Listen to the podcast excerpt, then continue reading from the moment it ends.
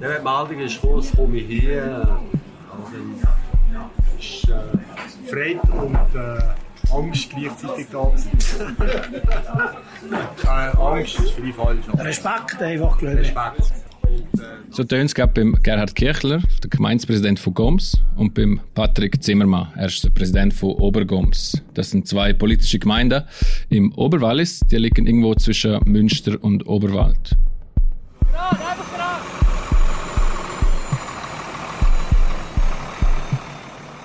Dort wird momentan auf einem ehemaligen Militärflugplatz eine gigantische Zeltstadt aufgebaut. Und die beiden Gemeindepräsidenten machen sich gerade parat für 30.000 Kinder und Jugendliche. Respekt hat ja nicht mit der Natur gefahren. Respekt, meine, wir wohnen hier in diesen beiden Gemeinden knapp 2000 Leute, oder? Wir haben 50-fach jetzt mehr Leute da. Das ist der Respekt, oder? Die manche Menschenmasse, nachher das aufstellen, wie das Kulturgut darauf reagieren, solche Dinge, das ist der Respekt, oder? Klappt alles. Dimension. Ja. Nicht immer nur um das. Heute bei «Apropos» das grösste Pfadilager, das es in der Schweiz jemals gegeben hat. Morgen, am Samstag, geht in den Dörfern Goms und Obergoms im Wallis das Bula los. Ein riesiges Pfadilager, das nur alle 14 Jahre stattfindet. Ein einzigartiges Ereignis mit allem Drum und Dran, mit der eigenen Infrastruktur und zum grossen Teil organisiert von Freiwilligen. Der Sandro Oertli, er ist Praktikant im Newsroom von Tamedia, hat zusammen mit dem Tamedia-Redakteur Philipp Reichen den Aufbau besucht.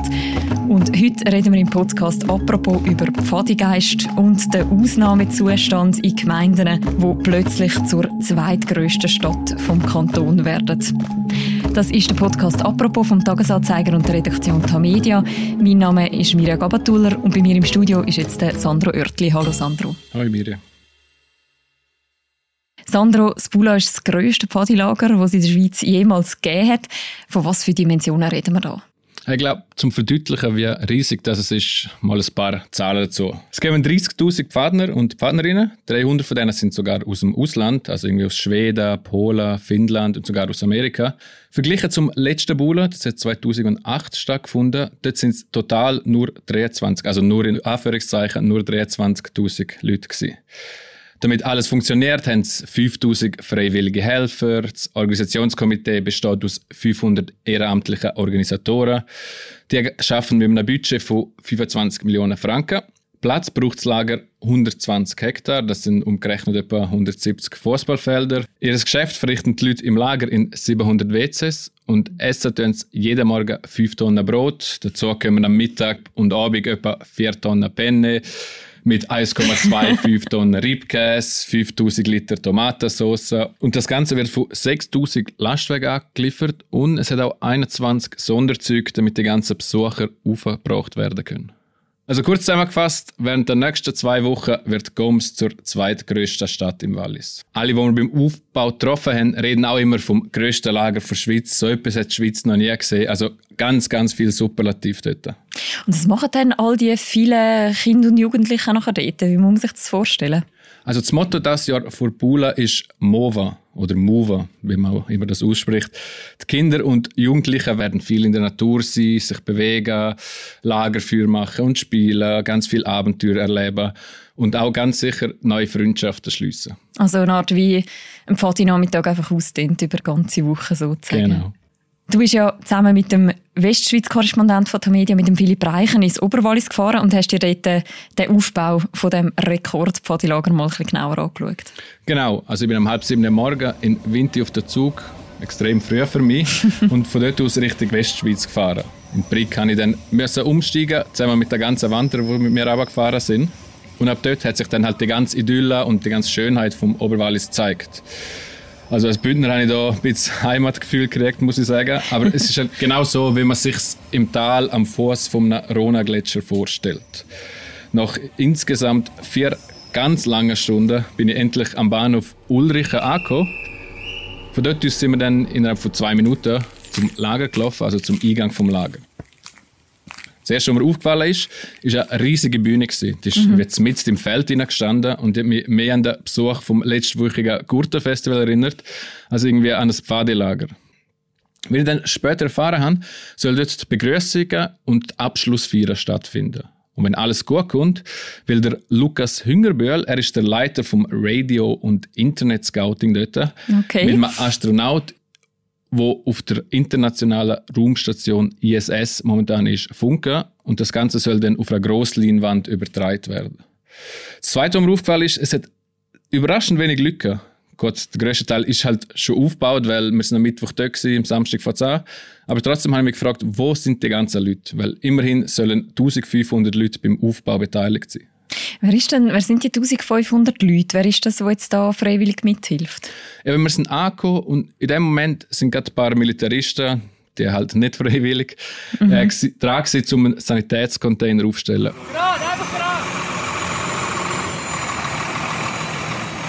Und dort haben wir eine von den vielen freiwilligen Helferinnen getroffen, die Fareda Johanna.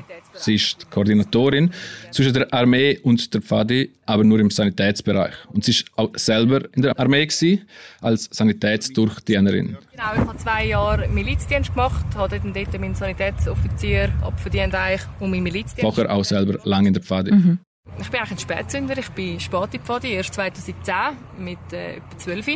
Dann hat mich die Pfadi angefragt, ob ich dort mal schauen will, weil es ist eigentlich auch etwas Cooles, es hat mir Spass gemacht und dann bin ich in der Pfadi schauen und dort hat es mir eigentlich von Tag 1 an sehr gefallen und bin dann seitdem eigentlich mit Herzblut immer dabei gewesen.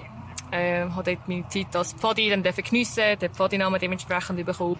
Und dann bin ich 2018 ins Militär und das ist für mich eigentlich so ein bisschen der grosse Schnitt in meiner Pfadi-Karriere. Und jetzt hilft sie freiwillig beim Aufbau von dem Riesenlager. Mein erste Bula und ich habe dort mal, ich habe im 2010 schon gesagt, jetzt habe ich das Bula verpasst, ich will unbedingt ins nächste.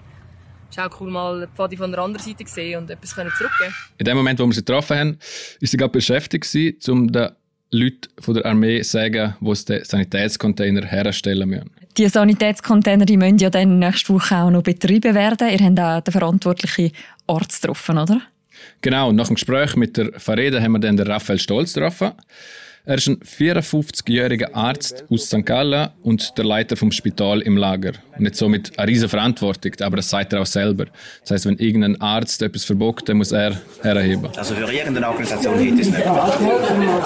Es ist wirklich, also, habe Papa vorher echt nicht kennt, aber die Motivation, die ich kennengelernt habe, weißt, du, in dem Organisationskomitee, die Bereitschaft, auf andere Leute zuzugehen und zusammen etwas zu schaffen, ist schon sehr, sehr, sehr speziell.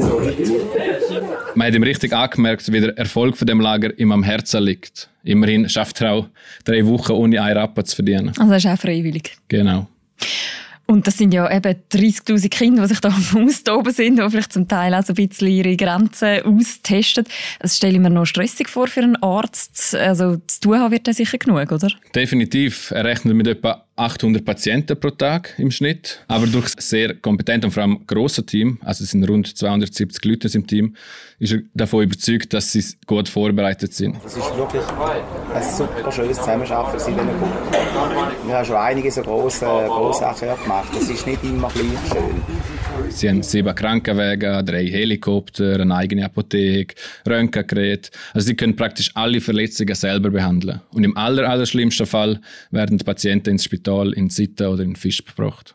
Was ist denn seine Motivation, um jetzt dort äh, drei Wochen lang Teil von dem Grossanlass zu sein? Er hat einfach Spass daran und er will der Jugend einfach etwas zurückgeben, weil die haben jetzt zwei Monate lang an Corona gelitten, nichts können machen.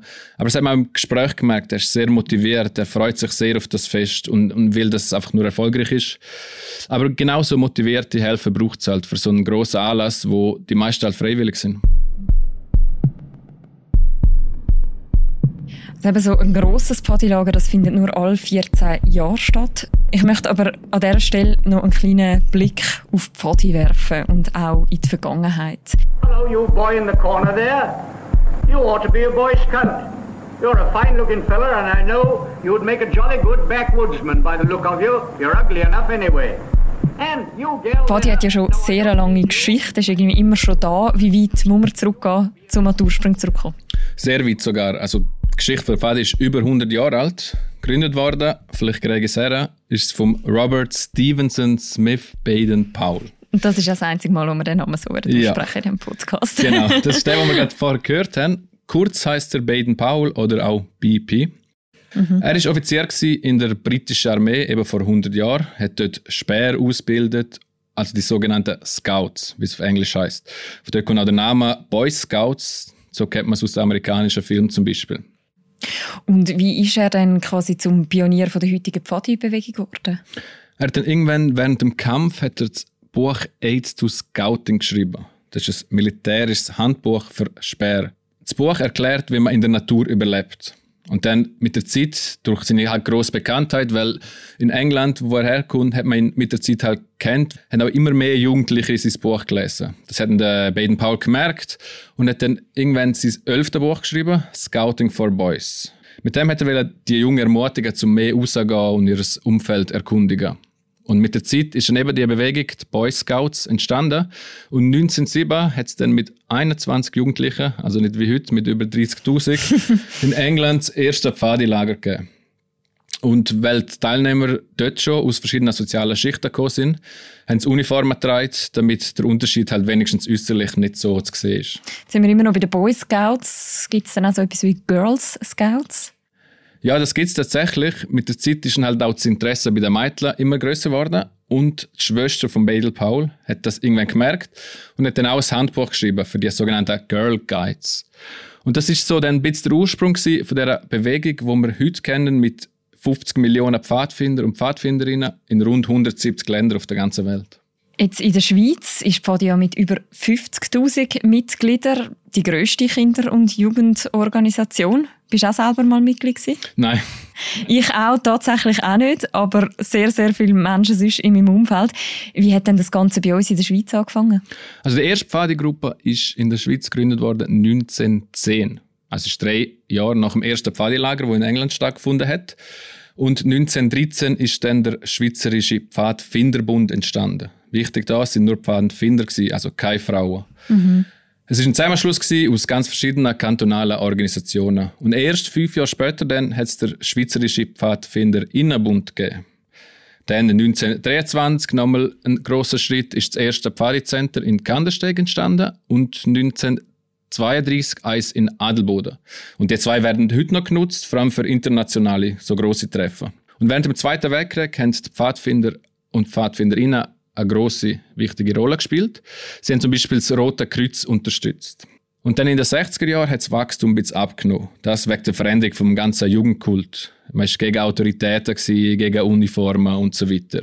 Aber es ist nicht lang gegangen, bis in den 70er dann die Bewegung wieder einen rechten Schub gekriegt hat. Bis sie dann 1987 die beiden Verbände, also der von der Pfadfinder und der von der Pfadfinderinnen, bis sie dann dort zusammengeführt worden sind und so zur Pfadbewegung Schweiz, wie wir sie heute kennen, geworden sind. Und heute sind es tatsächlich über 50.000 Pfadfinderinnen und Pfadfinder aus 22 kantonalen Verbänden. Und es werden immer mehr. Und ein grosser Teil von denen, also 30.000, pilgern jetzt eben morgen in das Oberwallis, das du am Anfang so als sehr idyllisch und verträumt beschrieben hast.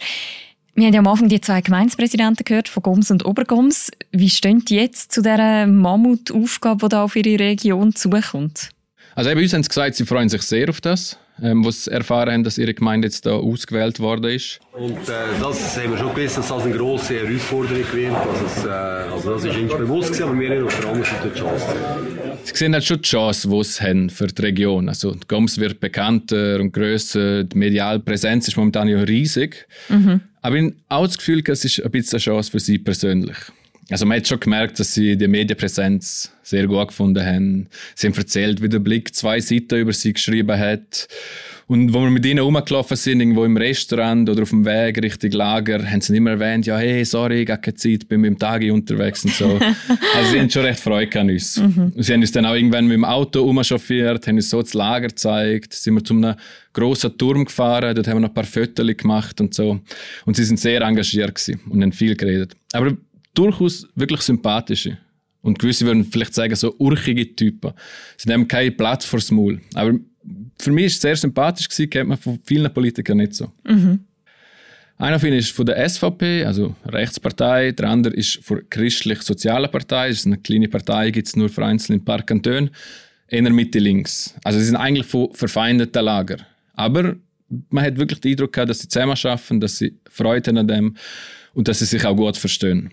Jetzt haben sie 30.000 Kinder vor der Tür, 5.000 Helfer. Und das sind so einer kleinen Gemeinde. Tausende von Besuchern sind auch noch erwartet worden. Also eine logistische riesige Herausforderung. Aber sie sind sehr zuversichtlich. Vor allem sind sie zufrieden mit der Organisation der Pfadi wie uns der Gemeindepräsident, der Patrick Zimmermann, erklärt hat. Jetzt in zwei Wochen sind ja da. Da sieht man ja, wie, wie die Stadt entsteht. Und die machen das wirklich auch professionell. Nicht? Also sehr strukturiert, kompetent. Ich glaube, so viel Kompetenz wie wir noch nie in unserer Region gehabt. Ich habe vorher das Gefühl, ja, da trifft man so ein bisschen unorganisierten Häufen an, oder irgend so. Ja, ich habe nicht gewusst, wie die Pfade funktioniert. Und wenn ich das gesehen habe, bin ich eigentlich 100% nachher beruhigt und überzeugt gewesen, das kommt gut. Ich meine, irgendetwas in so einem grossen Anlass kann immer daneben gehen. Das ist aber nicht normal. Aber äh, es sind ja viele Liter wie in einem Soka von 500 Litern, also weißt du das schon. Das musst du feiern. und ich nehme an, wenn so viel Kompetenz vorhanden ist, dann kann ihm viel schief gehen für die nächste Woche. Ich glaube, das ist definitiv so, ja, weil das Militär ist dort, Zivilschutz ist dort, ein eigenes Krankenhaus, sind sogar eine eigene Zeitung, ein Radio und so weiter. Und ich glaube, genau das wird dafür sorgen, dass sich die ganzen Jugendlichen und vor allem Kinder eine unvergessliche Zeit werden haben. Und wie der Gründer von Pfadi schon gesagt hat, der wahre Weg, Glück zu erlangen, besteht darin, andere Menschen glücklich zu machen. Danke vielmals, Sandro, für die Eindrücke. Sehr gerne. Und das Gespräch, das war die heutige Folge vom Podcast «Apropos». Und das war mit dieser Woche von unserem Podcast. Der Podcast wird moderiert von mir, der Mirja Gabatuller, im Wechsel mit dem Philipp Loser. Und Laura Bachmann und Vivian Kuster sind unsere beiden Produzentinnen. Die nächste Folge von uns, die hören ihr am Montag wieder. Ich freue mich, wenn ihr auch dann wieder zuhört. Macht's gut. Ciao miteinander.